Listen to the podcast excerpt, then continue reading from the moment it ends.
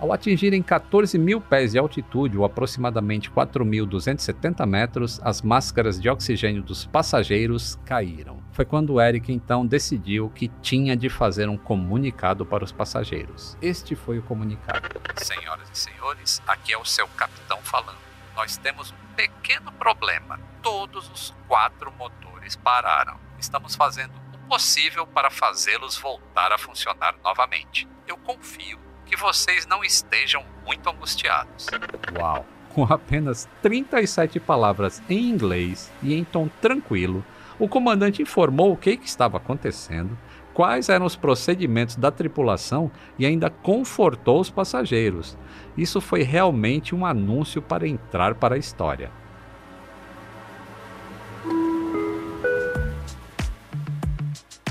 A aviação comercial acumula 107 anos de aprendizado com uma tecnologia tão apurada que está entre os transportes mais seguros que existem.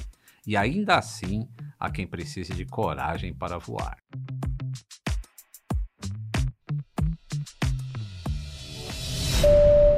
Atenção passageiros, bem-vindos ao voo número 9, partindo da milenar arte de contar histórias com destino ao fascinante universo da aviação. O tempo em rota é agradável, com sensações à prova de atividade vulcânica. Eu sou o comandante Lito Souza, com mais de 35 anos de experiência em manutenção de aeronaves, sendo os últimos 20 anos como supervisor internacional. Em casos de emergência, teremos convidados a bordo para que você perca o medo de voar. O seu check-in é o início de uma viagem mais tranquila. O uso de aparelhos celulares está permitido e fones de ouvido cairão do compartimento superior. Nossa viagem sonora já vai começar.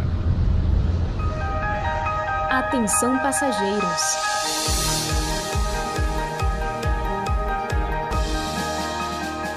O nosso convidado de hoje decolou de Realengo para todo o Brasil através dos voos da internet. Rafael Portugal, muito bem-vindo ao nosso embarque. Pode escolher a porta da frente ou dos fundos do nosso avião, se é que você me entende. E aí, Lito, tudo bem, meu amigo? Tudo legal, cara. Pô, prazer ter você aqui no nosso podcast. É, fiquei sabendo, né, pela podosfera, que você é um ex-medroso aí de avião. Então me conta essa história aí. Pois é, cara. E o interessante dessa história é o seguinte: eu comecei a andar de avião há mais de 10 anos atrás, e a primeira vez que eu fui foi muito legal, porque foi para encontrar um amigo que é, que é ator e também compositor e canta. E ele tinha gravado 12 músicas minhas, porque ele ficou um tempo no Rio de Janeiro fazendo novela eu ainda não vivia essas coisas todas que eu tenho vivido na minha vida, ainda era um sonho, mas fiquei amigo deles por causa de outros amigos atores também. E aí, por conhecer ele, ele voltou, a gente conversou. Aí, uma menina também que morava na cidade começou a conversar comigo na época de ah. Lan House, quando tinha Lan House, não tinha computador em casa. E a gente começou a rolar uma coisa e tal, então eu fui para encontrar esse meu amigo, falar das músicas, que foi para Goiás, a primeira viagem de avião, e para encontrar a menina que acaba virando minha namorada depois. Eu passo um ano da minha vida, quase que indo todos os finais de semana para Goiás, uhum. pegava uma promoção de uma companhia aérea na época, que eu não sei, cara, se nesse tempo essa companhia aérea queria marcar no mercado ou se de fato era uma promoção muito. Porque eu lembro de ter uma passagem que rolava na madrugada, umas promoções doidas, que era 100 reais para ir e um real para voltar, cara. Eu, eu lembro dessa época. Boa, Você lembra hein? disso? Eu lembro. Cara, eu peguei muito isso, Lito, muito, muito, muito. É o que eu vivia disso, dessa passagem aí que eu pegava para poder ir. Era um voo direto. Hoje você vê o voo direto para Goiânia, já é outro esquema, outro, outro valor. Mas é. eu não tinha medo, eu adorava o clima de aeroporto, de estar com a minha malinha, de olhar e falar: caraca, olha, mano, vou andar de avião. E sentar, vai vir um lanche. O momento do lanche, tudo maravilhoso, olhando pelas nuvens. Cara, um dia, é. eu não sei da onde surgiu, sabe? É, eu comecei a sentir medo, não sei se foi alguma coisa que eu vi, que eu vi, vivenciei, que eu comecei a sentir muito medo, o avião começou a me causar muito pânico e eu fui ficando bem mal. Nunca tratei isso especificamente. Do nada? Não teve nenhum gatilho Cara, que. Não, te, não teve um gatilho, uma coisa. Para não dizer que não teve, em uma das viagens de trabalho que eu fiz com um amigo, eu peguei um voo que, que ia para Manaus, que a gente faz uma escala e o segundo avião é de uma companhia dessas que eu não conhecia, era um nome diferente. E eu já, é. já me preocupou. Falei, pô, não é tananã, nem nessa, nem da, que são as que estão aqui pô, o que, que é essa daí? Ele, não, essa aqui só faz voo pra lá mesmo. Aí já me deu um incômodozinho. Falei, mas sai muito e tal. Aí eu lembro de pegar a turbulência. Mas eu já estava meio incomodado com o avião. Mas nesse dia eu fiquei bem mal, eu tremia, segurava e transpirava muito. E fiquei mal assim com o avião. Perdi a noite de sono. Nesse tempo eu termino esse meu namoro com Goiás, um tempo depois, até quando eu conheci a minha esposa. E, e, ela sente isso, o meu medo e tudo mais. Fala, não, vou ficar tranquilo, é muito seguro, beleza, tudo mais. Mas sempre carregando esse medinho. Ele foi diminuindo. Cara, confesso que assistindo você, eu, eu fiquei muito, muito, mas de verdade, muito mais seguro. Eu não fiz análise para isso. Eu senti que teu canal mesmo serviu é. como uma análise para mim, porque eu acho que o meu, meu problema mesmo era confiar naquilo que eu estava sentado, assim. Uhum. E hoje, depois de também voar muito, por conta de trabalho, comecei a voar muito. Não tinha jeito, não dava para sentir esse medo o tempo inteiro. E é confiar mais também ouvindo você, eu fiquei melhor. Então, eu tive esses três momentos muito legal, desesperador, que medo maluco, e hoje está bem voando. Eu falo disso no meu espetáculo. E você lembra como é que você conheceu o canal? Como é que ele apareceu, Aviões e Músicas pra você? Eu não lembro, mas eu já te assisto há uns 3, 4 anos, eu acho, Lito. Eu não lembro, cara. Mas já tem muito tempo, pelo menos os três, eu acho. Mas apareceu um vídeo, eu me interessei muito também na história. Eu lembro do Mamonas, né? Que eu amava uhum. Mamonas demais. Eu tenho 36 anos, eu fiz Mamonas na escola. Então fui tentar entender o que aconteceu, aquela tragédia e tudo mais. Depois fui vendo outras, outras histórias interessantes. A do piloto americano que pousa no Rio é maravilhoso. Você tá também contando. Acho incrível toda a história, o que acontece. Você traz um convidado que é da Marinha, é. ele é brasileiro, mas da Marinha Americana é, que ajudou no resgate, o Rio estava congelado. Então, todas as histórias contadas são bem boas também, sabe? Tem uns pontos tristes, obviamente, que aconteceu um acidente, que é fatal e tudo mais, mas as explicações são boas e, e, e eu acho interessante, eu sou muito curioso quanto a isso. Você dá umas informações técnicas boas do que fazer, do que, que é. Uma coisa que eu nunca esqueci também, é. que eu sempre falo, sempre que posso, porque eu, eu pouso muito no Santos Dumont, e eu falo para todo mundo, ó, só quem pode pousar aqui é comandante, hein? não é qualquer um pode pousar no Santos Dumont, eu aprendi com o Lito. Tô certo, não é isso? É isso aí. Você falou é isso uma aí. vez por causa de um voo em Portugal, num, num, lugar em Portugal, que o cara teve que voltar porque o comandante se sentiu mal e o copiloto não podia pousar e ele volta. E é a mesma é. coisa que acontece no Santos Dumont. Eu falo, ih, esse cara que pousou é comandante. Parabéns, comandante! Que sou comandante, hein? Aí eu tiro essa onda com quem tá do meu lado. Legal.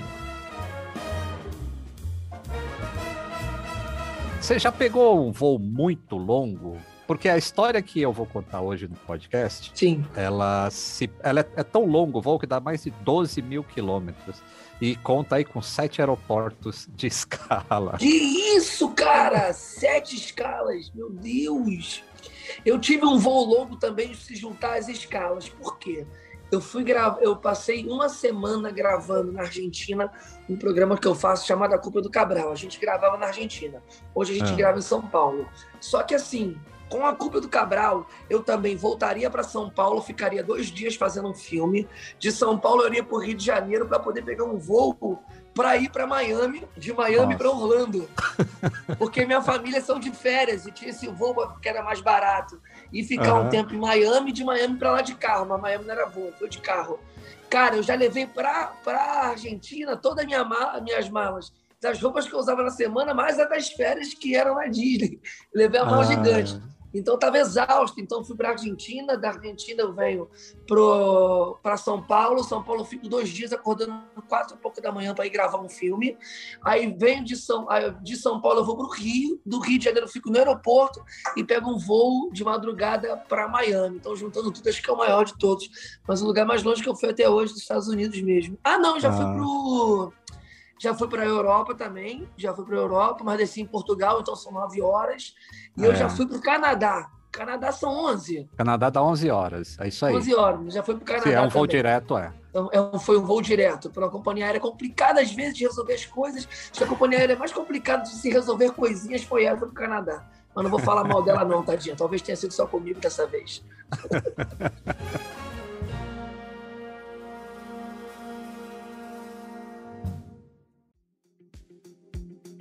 E se eu te falasse que a história que eu vou contar hoje é de um avião que tem quatro motores e de repente os quatro motores pararam de funcionar, você acha que o avião iria cair ou teria o que fazer? Olha, como eu já ouvi você falando algumas vezes que também existe a possibilidade do piloto pousar planando, eu acho que de repente sim, mas quatro motores pararem é de uma coisa que me incomoda um pouco. Cara, a mistura de azar, o que, que aconteceu para os quatro resolverem falar, galera, sabe uma coisa, vamos parar? Estamos de greve, piloto, sabe? cara arrogante, piloto não é legal, ninguém botou um óleo, vamos parar. Todo mundo que me acompanha pela internet sabe que além de aviões, eu amo música. Então eu fiquei curioso para saber mais da sua carreira de compositor quando eu te vi cantando no Flow. Pô, que história sensacional. E é boa música, hein? Pô, obrigado, cara. Foi João de Barro, uma das músicas que, que, que, mais as pessoas conhecem, compus algumas, mas a mais famosa foi João de Barro, que eu fiz em parceria com um amigo chamado Leandro Léo.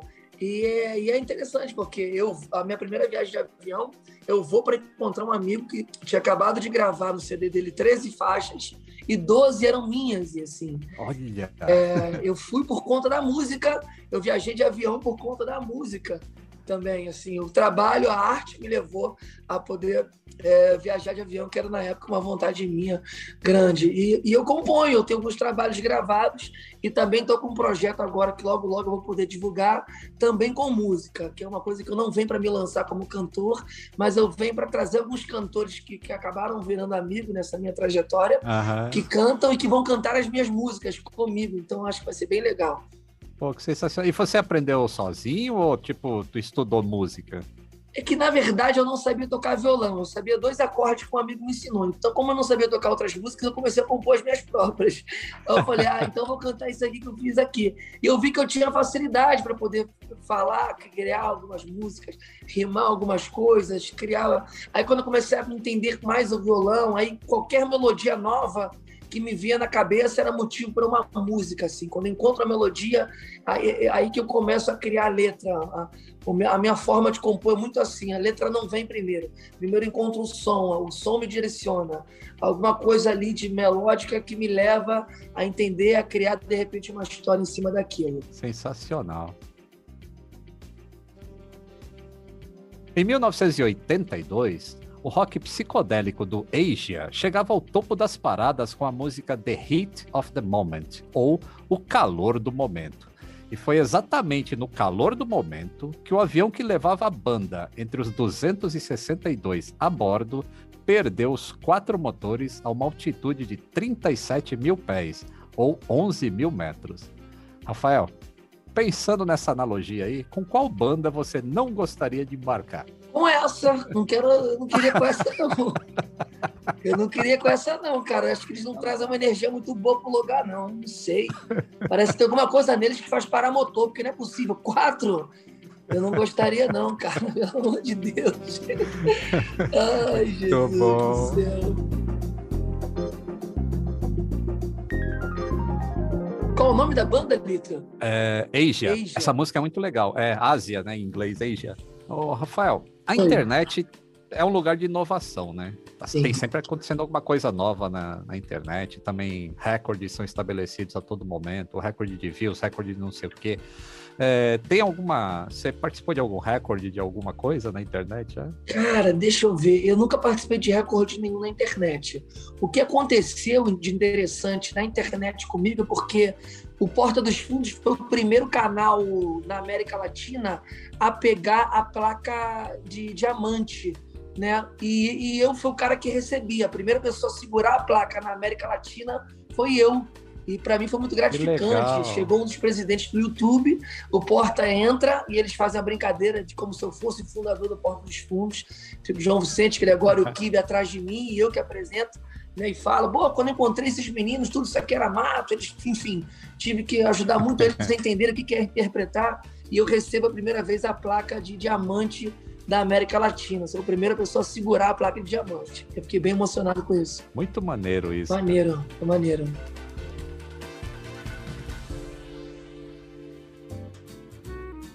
E o pouso em segurança desse Jumbo 747 aí, ele foi resultado da clareza do comandante em administrar uma situação extrema, porque isso não tinha nem nos checklists do avião, a, a, a possibilidade de perda de quatro motores. E ele deu soluções rápidas para itens essenciais. Aí eu te pergunto assim, o sucesso de uma piada tá na velocidade do raciocínio de um humorista? Sim. Tá muito com isso, cara.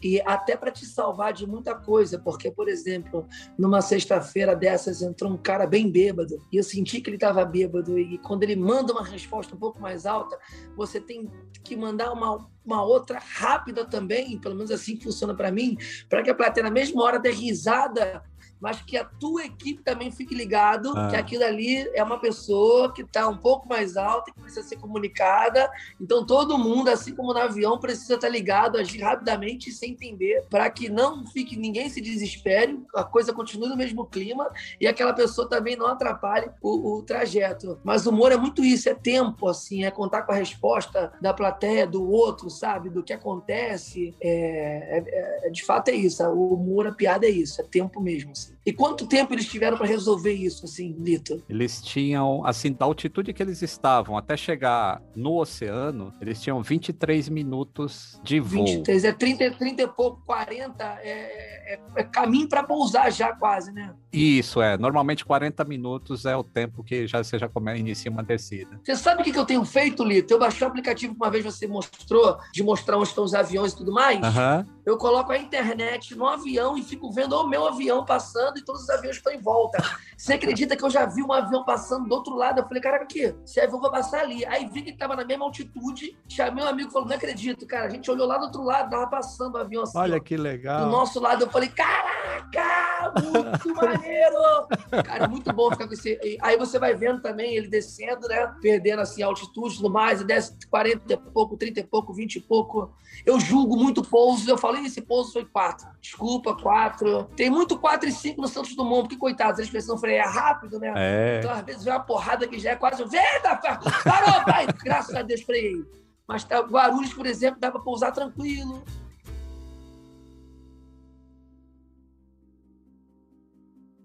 Depois de ouvir o anúncio do comandante, alguns passageiros escreveram bilhetes de despedida. Mas, ao contrário do que as pessoas com medo de voar acreditam, um avião não despenca do céu quando os motores param. Vamos acompanhar como um Jumbo 747 se transformou em um planador de 400 toneladas, em decorrência de um evento a mais de 12 mil quilômetros de distância da sua decolagem. Entretenimento bordo. O dia 24 de junho é de muita festa na Europa. Enquanto no Brasil as fogueiras aquecem as festas juninas, no norte europeu elas afastam os maus espíritos nas celebrações de Midsummer, o solstício de verão. O São João de 1982 foi marcante para os 247 passageiros e 15 tripulantes de um Boeing 747-200 da British Airways. Eu costumo dizer que todo acidente aéreo é causado por uma corrente de eventos interligados. Esses elos vão formando uma corrente que, ao se fechar, resulta numa tragédia. Esse podcast já contou sobre acidentes causados por complacência, limitação de recursos, falha de comunicação e descumprimento de normas. O voo British Airways 9 teve ao menos muitos elos se unindo, mas a tripulação quebrou a corrente ao seguir à risca o checklist de emergência, mesmo sob a angústia de não saber o que provocou a pane em todos os seus motores. O Speedbird 9, de matrícula Golf Bravo Delta X-Ray Hotel, com pouco mais de 3 anos de voo, decolou do aeroporto de Heathrow, em Londres, em direção a Auckland, na Nova Zelândia. O Boeing 747 é um avião imponente que revolucionou as viagens aéreas e tanta popularidade lhe rendeu muitos apelidos como a Rainha dos Céus, o Jumbo e até o Corcunda, uma solução de design para que o jato servisse tanto para o transporte de passageiros quanto de cargas. É o primeiro modelo da história com corredores duplos. Até hoje está entre os que alcançam a maior velocidade de cruzeiro e foi totalmente projetado com régua de cálculo. Impressionante, não é?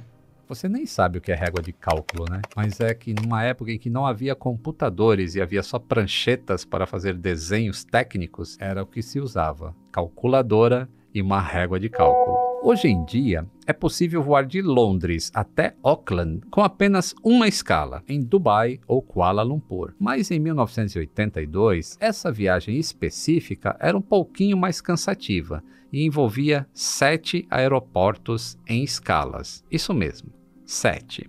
Além da origem e do destino, as paradas seriam em Mumbai e Chennai, na Índia, Kuala Lumpur, na Malásia, além de Perth e Melbourne, na Austrália. Tudo ocorreu bem até a terceira escala, na Malásia, onde houve a troca da tripulação. Alguns passageiros desceram, mas a maioria seguiria a viagem até o destino final. Numa noite clara e com boas condições atmosféricas, a Rainha dos Céus iniciou a etapa de Kuala Lumpur para Perth, com 91 mil quilos de combustível. O comandante Eric Moody, o primeiro oficial Roger Greaves e o engenheiro de voo Barry Freeman esperavam um voo tranquilo, com duração de 5 horas para percorrer pouco mais de 4.100 quilômetros. Até as 20 horas e 40 minutos no horário local, tudo corria bem no Jumbo 747, que sobrevoava o Oceano Índico, entre a Indonésia e a Austrália. A rota passava 180 quilômetros ao sul da ilha de Java. Após fazer a sua refeição, o comandante Moody percebeu que o toalete da tripulação estava ocupado. Então ele desceu as escadas até a primeira classe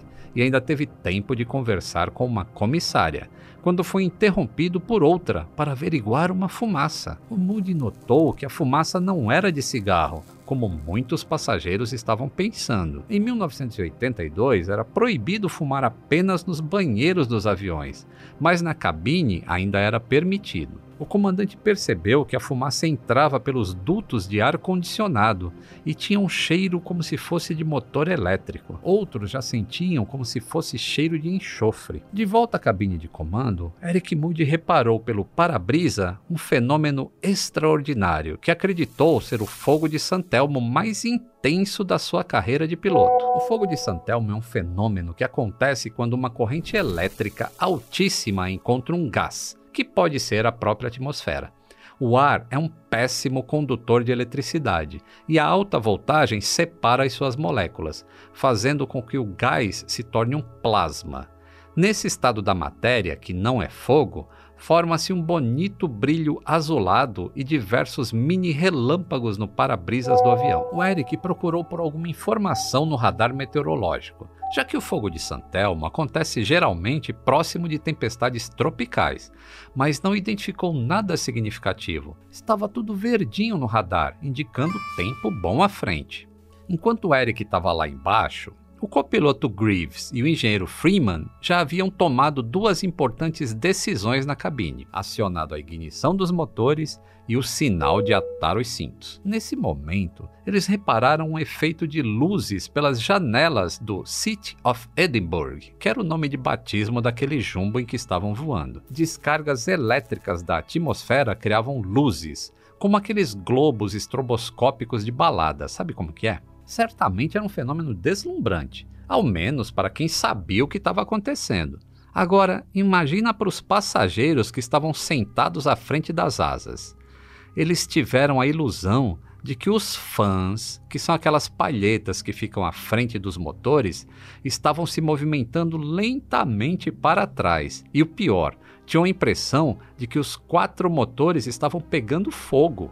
Um fogo em um motor já é uma condição bem rara. Nos quatro, então, não existe registro na história. No flydeck, no intervalo muito curto de tempo, o suposto fogo de Santelmo de repente cessou e se transformou em breu. Às 20 horas e 42, o mecânico de voo Barry Freeman confirmou a primeira notícia ruim. O motor número 4 teve uma falha no compressor e tinha parado de funcionar. Imediatamente, a tripulação cortou o motor e iniciou o procedimento de checklist para falha de motor em voo. Cortar o motor é um jargão que se usa na aviação para indicar que o motor foi desligado em voo. Começavam então os elos da corrente, que iam se unindo aos poucos. Em depoimento, os pilotos disseram que essa evolução gradual dos problemas tinha sido um fator favorável, porque a concentração e a atenção deles aumentava conforme o incidente se tornava mais complexo. Enquanto faziam o checklist para o motor 4, receberam a informação mais drástica de Barry.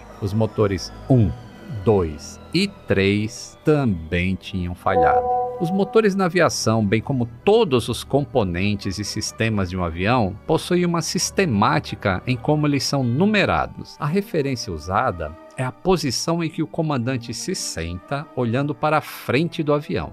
Neste caso, o motor 1 e 2 ficam à esquerda do comandante, na asa esquerda, e os motores 3 e 4 na asa à direita dele.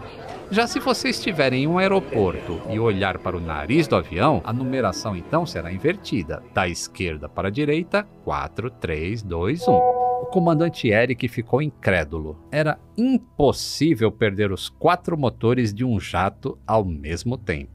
Meses antes do incidente, o próprio Eric havia praticado em um simulador de voo todos os detalhes e procedimentos de segurança em caso de falha nos quatro motores, mas aquilo era no simulador. Na vida real, isso seria impossível de acontecer. Com o apagamento dos propulsores, a aeronave ficou em um estado que chamamos de stand-by, sem produzir qualquer tipo de força elétrica.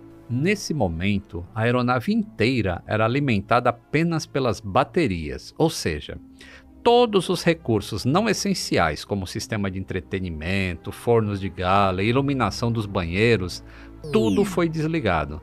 A cabine de passageiros estava em total escuridão. Aí você deve estar se perguntando: como é que o comandante controlava o avião se não tinha motores? E de onde vinha a força hidráulica para atuar as superfícies aerodinâmicas do avião.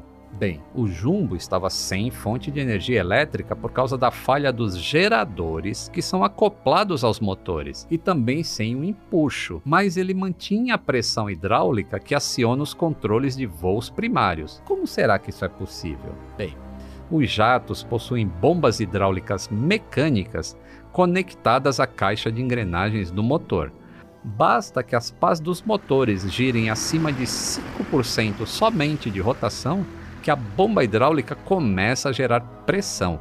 5% é quase nada. Imaginem o giro das pás em um avião voando a 700 km por hora. Passa de 65%. O comandante Eric tentava entender todas aquelas indicações de falha no painel de controle. Luzes de cor âmbar se acendiam e indicavam que os motores haviam excedido a temperatura máxima suportada. O Speedbird 9 instantaneamente havia se tornado um gigantesco planador de 400 toneladas. Pois é, mesmo com todos os motores desligados, o 747 se manteve voando, ou melhor, planando.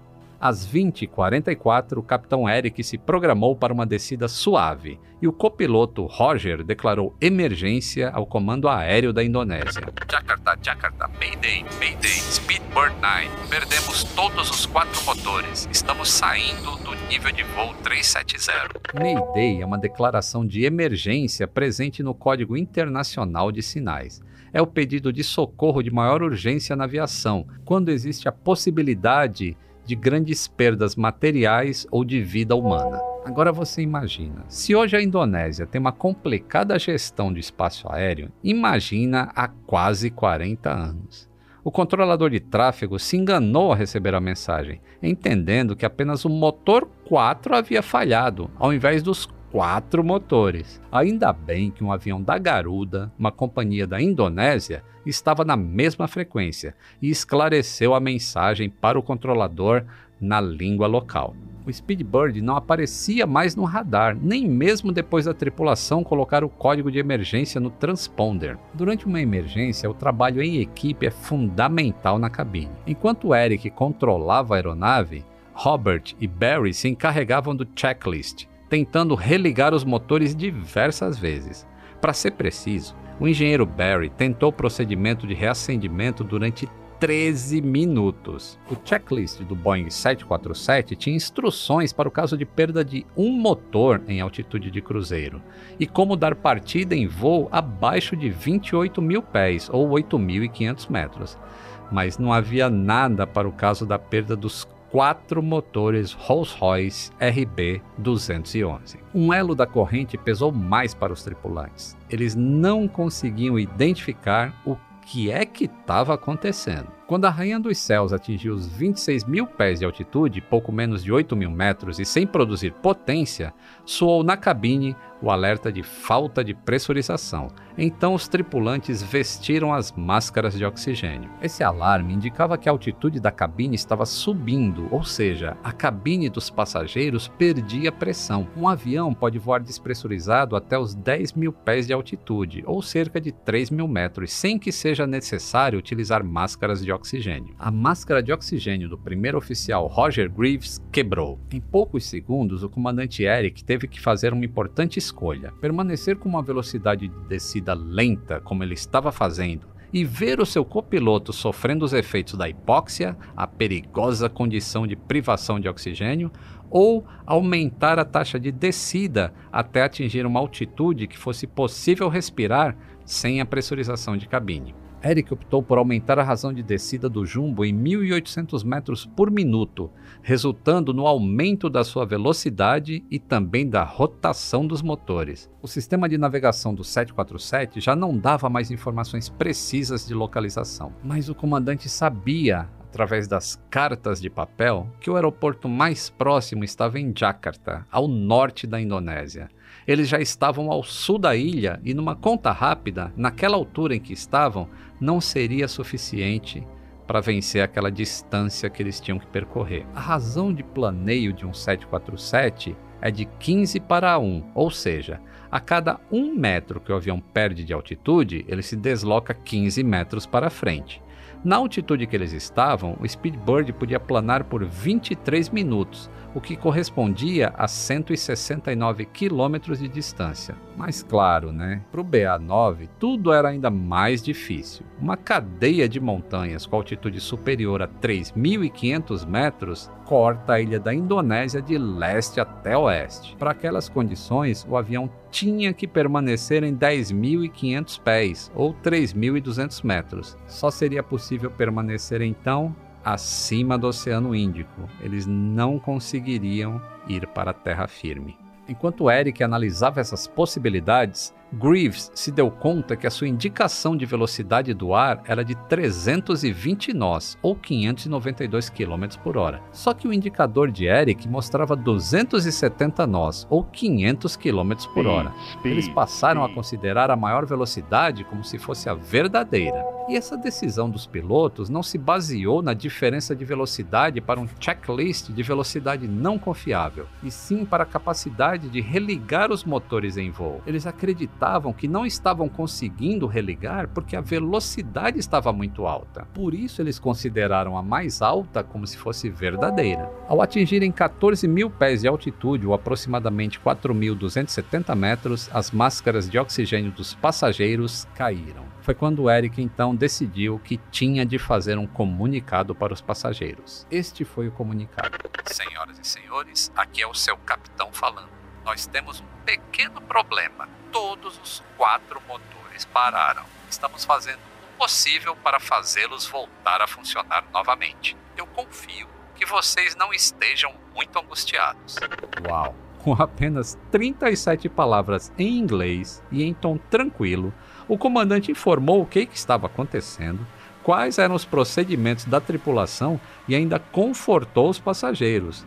Isso foi realmente um anúncio para entrar para a história.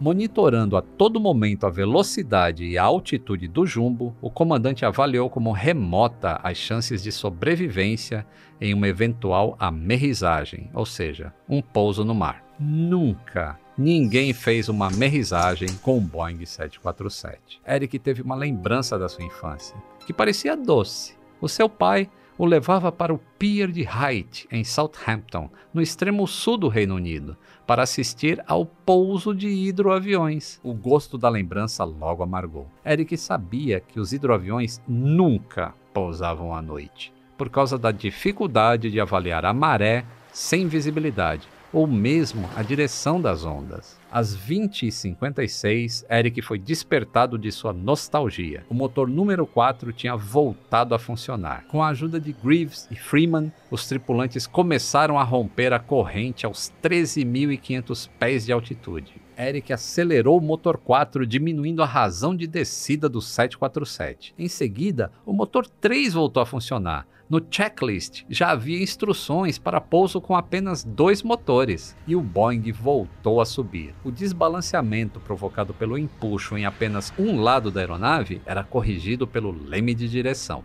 Em 90 segundos, todos os motores voltaram a funcionar que alegria! A Rainha dos Céus estava a 12 mil pés, ou 3.657 metros de altitude. Imediatamente, Greaves solicitou ao controle de tráfego aéreo da Indonésia autorização para pousar em Jakarta. Eric aumentou a altitude para 17 mil pés, ou 5.181 metros. E então, os aparentes fogos de Santelmo voltaram a surgir no para-brisa, e o comandante suspeitou que aquele efeito tinha, na verdade, alguma relação com as falhas nos motores. E ele tinha razão, porque o motor 2 parou de funcionar outra vez. Então Eric decidiu perder a altitude para evitar aquela estranha atmosfera, essa descida foi realizada com o uso do speed brake e de flaps. Eric manteve a altitude de segurança em 12 mil pés, pouco mais de 3.650 metros. Speed brakes são abas que se levantam na parte superior da asa para aumentar a razão de descida de uma aeronave sem aumentar a sua velocidade horizontal. O Jumbo 747 recebeu uma notícia promissora. O pouso no aeroporto de Jakarta estava liberado. O tempo estava lindo, com vento calmo e ótima visibilidade. Mas por algum motivo ainda desconhecido, Eric e Greaves não tinham nenhuma visibilidade e o tempo parecia muito ruim para eles olhando de lá de dentro. O para-brisa parecia todo jateado, o que de fato tinha acontecido. Então solicitaram uma aproximação por instrumentos o tal do sistema ILS. ILS são sinais de rádio que guiam um avião para o aeroporto e permite que o pouso seja feito mesmo sem ter visibilidade da pista. Aqui é o Speedbird 9. Vocês poderiam ligar todas as luzes da pista, por favor? Pois é, nada seria fácil naquele 24 de junho de 1982. O glide slope, ou a rampa de descida da pista 24, estava inoperante lá em Jakarta e os faróis de descida do 747 estavam totalmente opacos, igual ao para-brisa. O comandante Eric então se orientou minimamente pelas janelas laterais, enquanto o primeiro oficial olhava para a carta de navegação, informando a todo momento a altitude que o avião precisava estar a uma determinada distância do aeroporto, com o uso do DME. DME é um sistema que mede a distância do avião para determinados receptores de sinais de rádio localizados no solo. A aproximação final foi tão tensa que aqueles poucos segundos que os pneus demoraram para tocar o chão pareceram uma eternidade para Eric e Roger.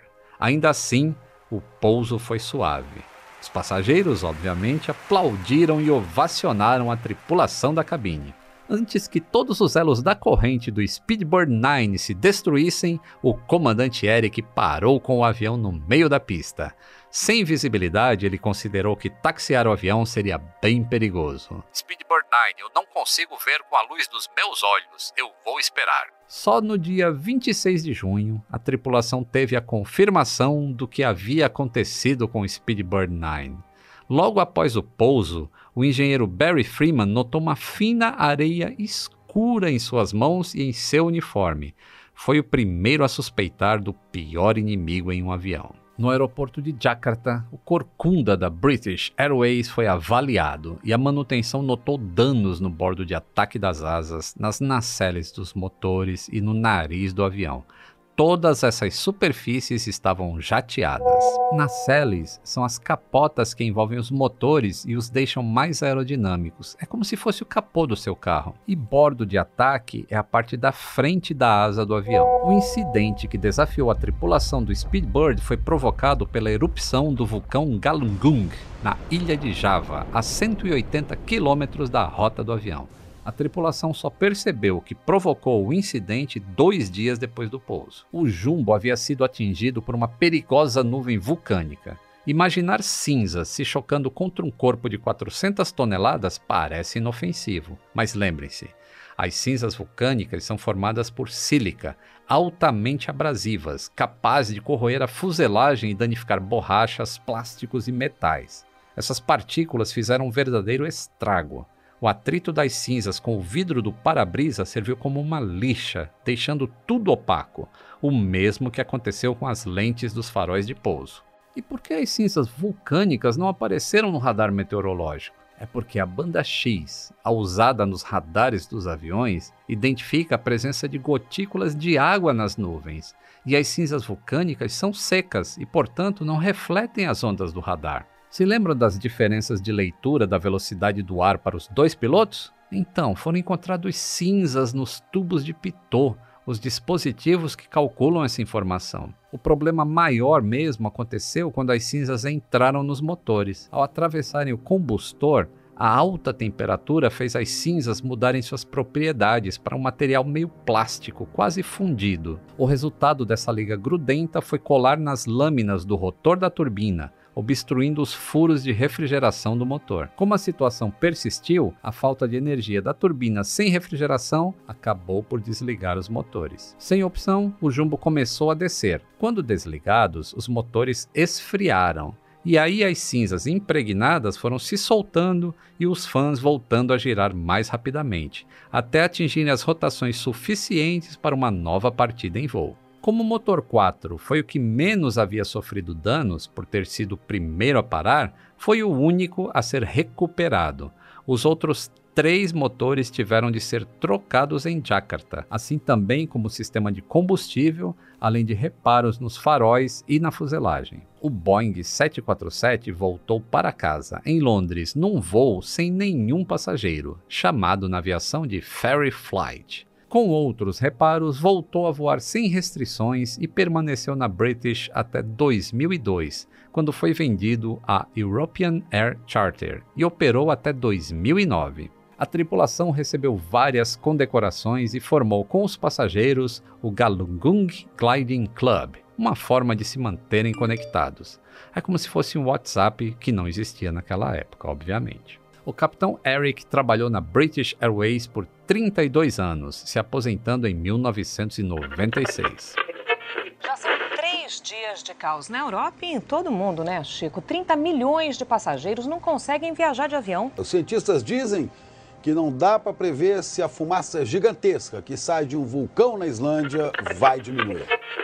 Em 2010, o vulcão islandês, de nome impronunciável, provocou um caos aéreo de proporções inéditas na Europa.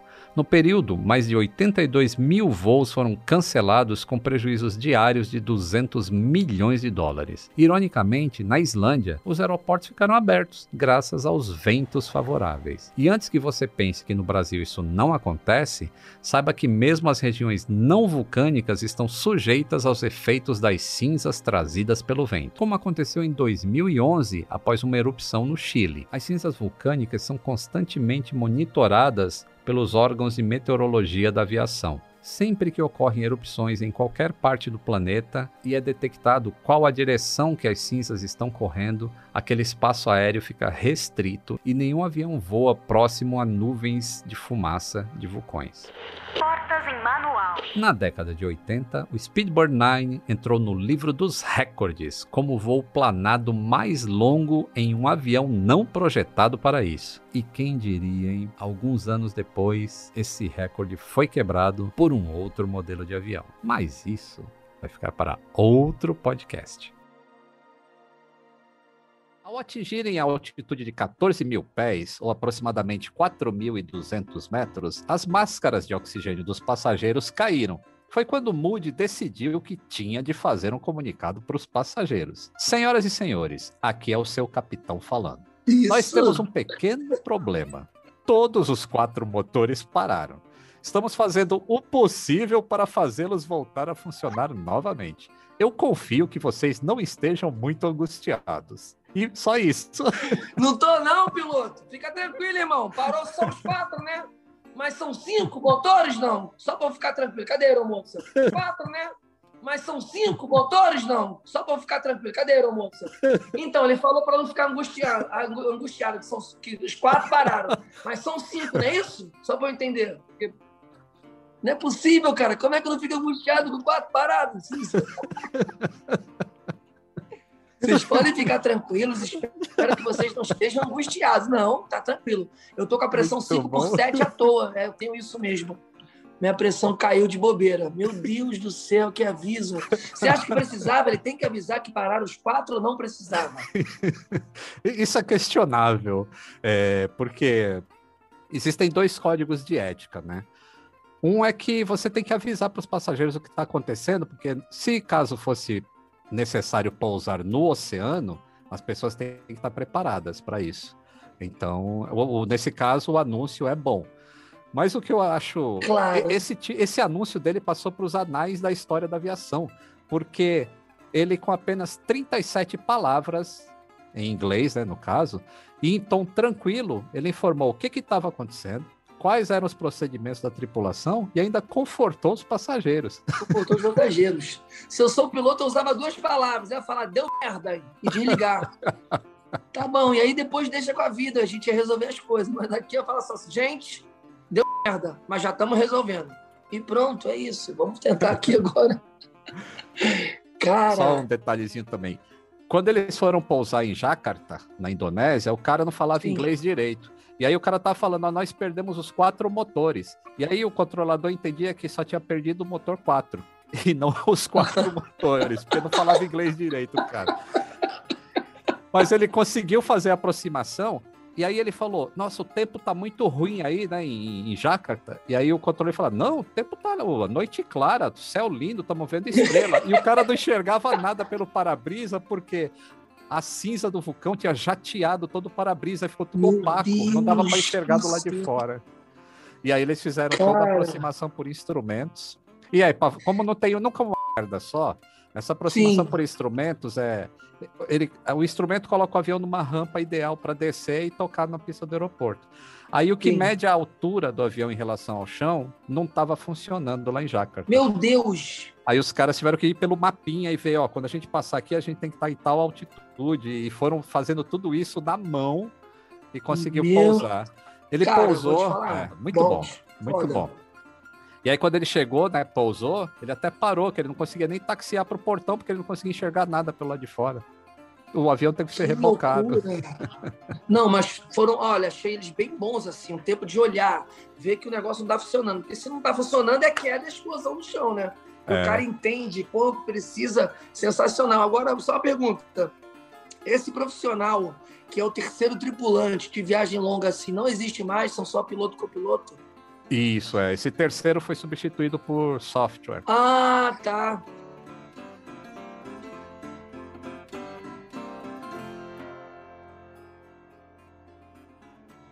Mas e aí, Rafael, qual vai ser o seu próximo voo? Lito, meu próximo voo é. Eu tenho agora um filme também para lançar aí. É, acho que sai esse ano. A gente está entendendo ainda se vai para o cinema ou para as plataformas. Eu tenho mais uma série para gravar também com o Porta dos Fundos. É, e a gente está nesse momento delicado, né? Então está tudo é, sendo feito com segurança, então de uma maneira é, um pouco mais lenta.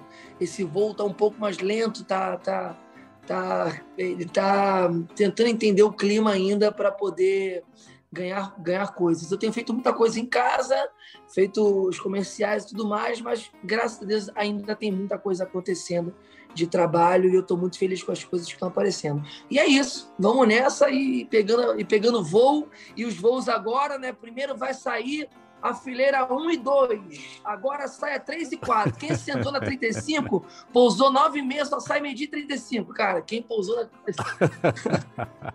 Mas tá bom, é por segurança. Não tô criticando, não. Mas sentou lá atrás já era. Primeiro agora sai 3 e 4. e eu não sei por que, que, essa galera toda levanta, me dá um negocinho no meu coração. Tem gente, também, senta aí, pra que, que vocês estão levantando? Pelo amor, eu já vi gente levantando com o avião chegando ainda. O avião chegando. O cara não só tirou o cinto, como ele levantou. Era moça, por favor, senhor, sente, por favor. O cara achou que tava de, de, de quê, cara? De, de barco? O que que é, cara? Você tá no céu. Olha aí.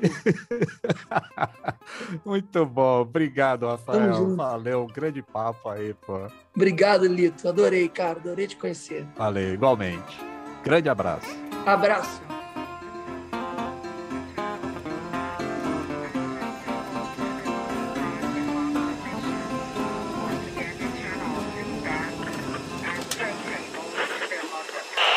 Atenção passageiros, o nosso voo pelas histórias da aviação acaba de aterrizar. Nos encontramos no próximo embarque. Um grande abraço e até o próximo voo!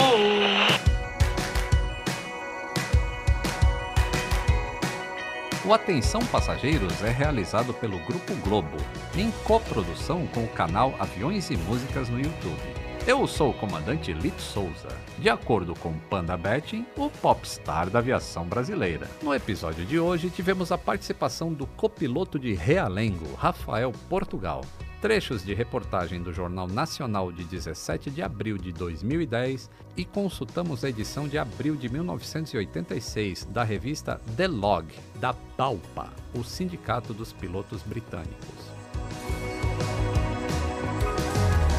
Atenção passageiros.